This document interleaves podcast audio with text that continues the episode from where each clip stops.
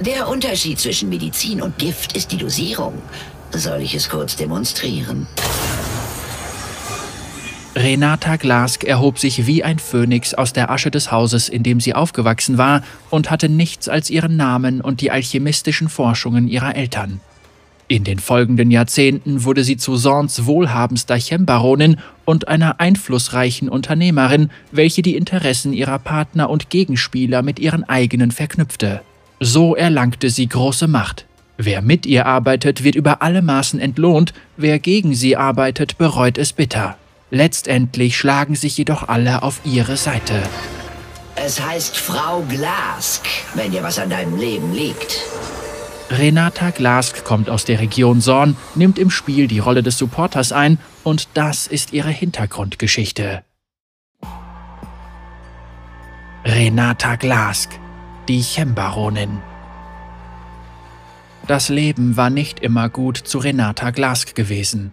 Ihre Eltern waren brillante Alchemisten, die an Innovationen im Bereich der heilenden Künste gearbeitet hatten.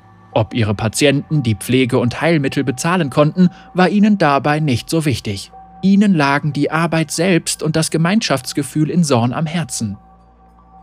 Renata war es gewohnt, in ihrer Kindheit oft hungrig zu Bett zu gehen. Der elterliche Idealismus verbitterte sie, doch sie konnte an ihrer Situation aus eigener Kraft nichts ändern. Deshalb träumte sie von den Schiffen, die durch Piltovers Sonnentorkanal segelten und stellte sich vor, wie sie am Ruder stand und ihr Leben in eine neue Richtung steuerte, hin zu den Reichtümern der Welt. Als sie alt genug war, im Familiengeschäft mitzuarbeiten, wurde schnell klar, dass Renata kein Talent für Alchemie hatte. Sie hatte allerdings einen ausgeprägten Geschäftssinn. Als erstes überzeugte Renata ihre Eltern, dass sie für ihre Dienste nicht viel mehr verlangen mussten, als die Leute sich leisten konnten, sofern sie zukünftig auch wohlhabendere Soniten behandeln würden.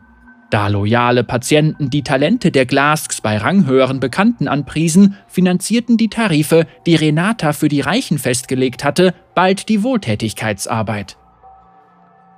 Statt ein Leben im Luxus zu führen, investierten die Glasks ihre Einnahmen jedoch in die Entwicklung einer Chemtech-Formel, die ihren kränksten Patienten ein längeres Leben ermöglichen sollte.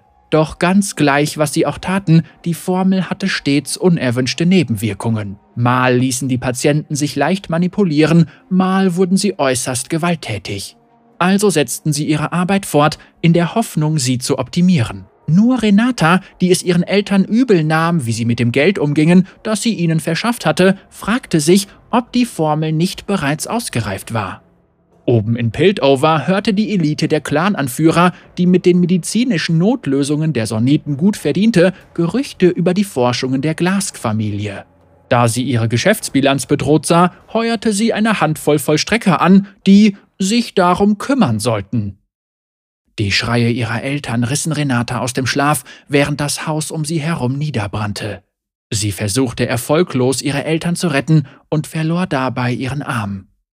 Ihr waren nur noch ihr Familienname und die Überreste der Forschungen geblieben, die das Feuer verschont hatte, und Renata schwor sich, dem undankbaren Altruismus ihrer Eltern den Rücken zuzukehren. Stattdessen konzentrierte sie all ihre Energie darauf, etwas aus ihrem mageren Erbe zu machen. Sie wollte etwas, das sie noch nie zuvor besessen hatte, etwas, das ihr Wohlstand, Macht und Kontrolle verleihen würde. Ein Imperium. Im Laufe der Jahre wurde sie zum Kopf hinter verschiedenen erfolgreichen Kleinunternehmen und baute Beziehungen zu den zwielichtigen, aber einflussreichen Individuen der Stadt auf. Sie gab den Menschen Arbeit, lieh ihnen Geld und versorgte ihre kranken Kinder mit Medikamenten, doch niemals umsonst. Wer kein Bargeld hatte, musste sich mit Loyalität erkenntlich zeigen. Renata erkannte schnell, dass der seltenste und lukrativste Rohstoff in Sorn Talent war, und so plante sie, in mittellose Jugendliche mit einer Begabung für Innovation zu investieren.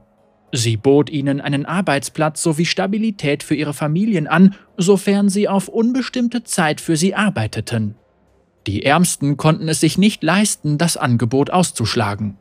Schon bald hatte Renata Zugang zu einzigartigen Produktentwürfen und fand neue Einsatzmöglichkeiten für die Chemtech-Formel, die ihre Eltern hinterlassen hatten. Der Profit ging durch die Decke. Sie erstand die erste von letztendlich Dutzenden von Fabriken und gründete die Glaswerke, die von nun an ihre hochwertigen Chemtech-Produkte herstellen sollten.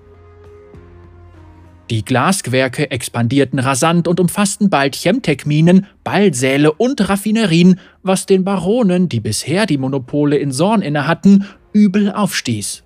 Einen nach dem anderen überzeugte Renata, mit ihr Geschäfte zu machen. So wurde sie heimlich still und leise selbst zur Chembaronin und niemand konnte sich dagegen wehren, ohne den eigenen Kapitalstrom zu gefährden. Während die Glasgewerke florierten, hielt Renata sich in den Schatten verborgen und wartete auf den richtigen Moment für den nächsten Schritt. Dieser schien gekommen, als giftige Dämpfe nach einem chemischen Unfall durch die Straßen von Sorn waberten und die Stadt in ihren schlimmsten Zustand seit Jahrzehnten versetzte. Gegen die toxischen grauen Nebelschwaden boten die Glasgewerke einfache Atemgeräte und Ersatzfilter, und zwar kostenlos. Nun wusste jedermann in Sorn um Renata Glask und ihre Mildtätigkeit. Sie hatte sich um die Loyalität der Stadt verdient gemacht. Auch in Piltover sprach man von ihrer Großzügigkeit. Zum ersten Mal nahmen die Ladenbesitzer Renatas elegante und hochpolierte Produkte ernst und stellten sie in ihren Schaufenstern aus. Heutzutage besitzt jeder modebewusste Pildoveraner mindestens ein Erzeugnis der Glasgewerke und die Wohlhabendsten unter ihnen wollen bei Vorstellungsgalas und in der Oper unbedingt einen Platz neben Renata ergattern. Doch Renata hatte nie die Absicht, Chembaronin in Sorn oder Unternehmerliebling in Piltover zu werden.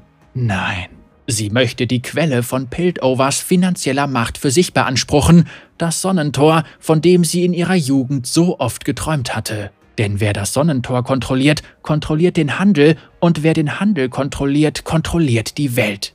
Jedes Glasprodukt in Piltover und Sorn ist mit einem Geheimfach versehen, das mit der Chemtech-Formel ihrer Eltern gefüllt ist. Da sie das Gas jederzeit freisetzen und alle Nebenwirkungen auslösen kann, ist es nur eine Frage der Zeit, bis alle für Renata Glask arbeiten. Oh, großartig!